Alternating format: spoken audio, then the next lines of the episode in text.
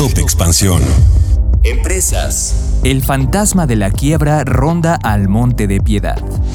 Internacional. 40 horas de oxígeno. La búsqueda del submarino desaparecido avanza contra reloj. Yo soy Mike Santaolalla y sean ustedes bienvenidos a este Top Expansión. Top Expansión. Nacional Monte de Piedad, institución dedicada a los préstamos prendarios, atraviesa momentos complicados y si no se adapta corre el riesgo de quebrar en los siguientes años.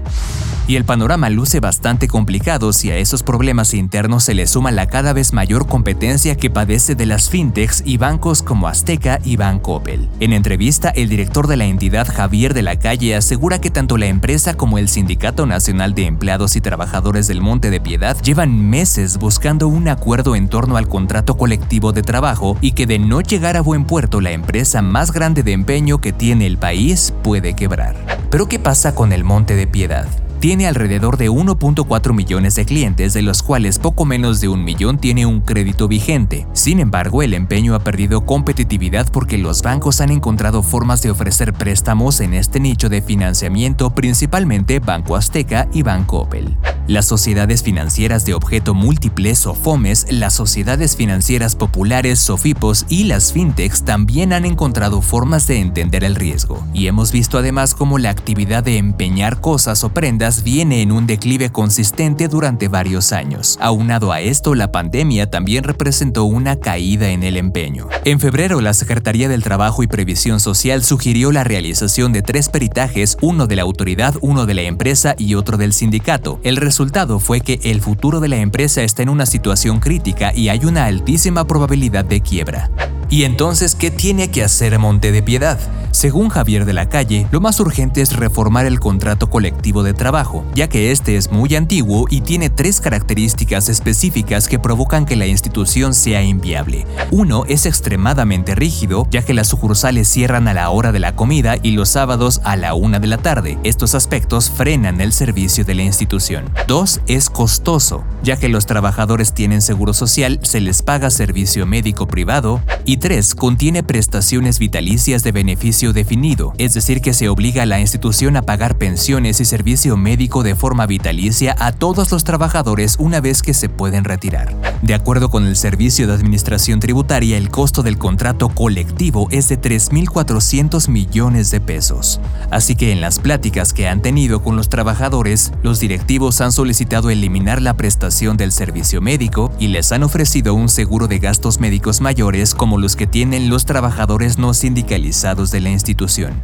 Con información de José Ávila Muñoz. Top Expansión.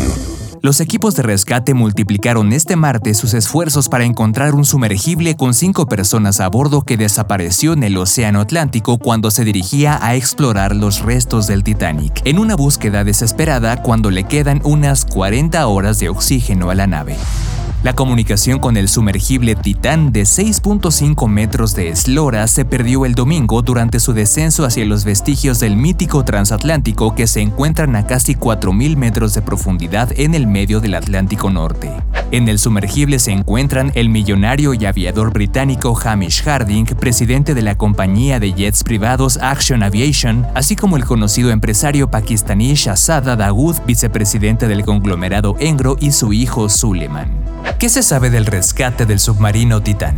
El capitán Jamie Frederick de la Guardia Costera de Estados Unidos en una conferencia de prensa indicó que por los datos que se están usando saben que habían empezado con 96 horas de oxígeno y hasta este martes quedaban unas 40 horas. Los guardacostas estadounidenses y canadienses han desplegado buques y aviones en una intensa búsqueda aérea y marítima de la embarcación. Sin embargo, el capitán estadounidense dijo que el rastreo de unos 13.000 kilómetros cuadrados no ha dado ningún resultado hasta ahora.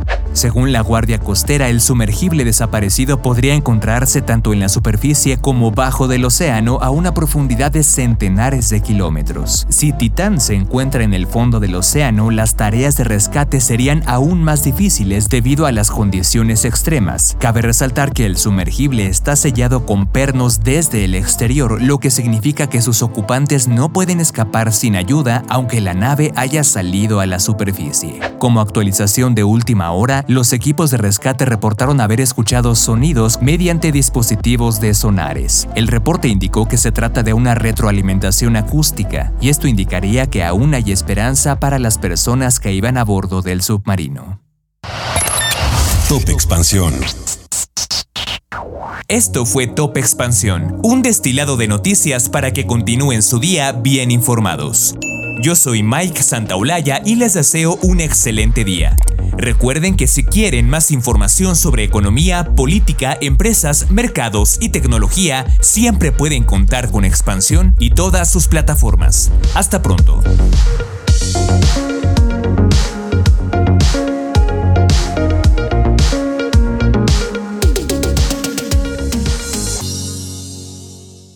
It's time for today's Lucky Land horoscope with Victoria Cash. Life's gotten mundane, so shake up the daily routine and be adventurous with a trip to Lucky Land. You know what they say your chance to win starts with a spin. So go to luckylandslots.com to play over 100 social casino style games for free for your chance to redeem some serious prizes. Get lucky today at luckylandslots.com. Available to players in the U.S., excluding Washington and Michigan. No purchase necessary. VGW Group, void where prohibited by law. 18 plus terms and conditions apply.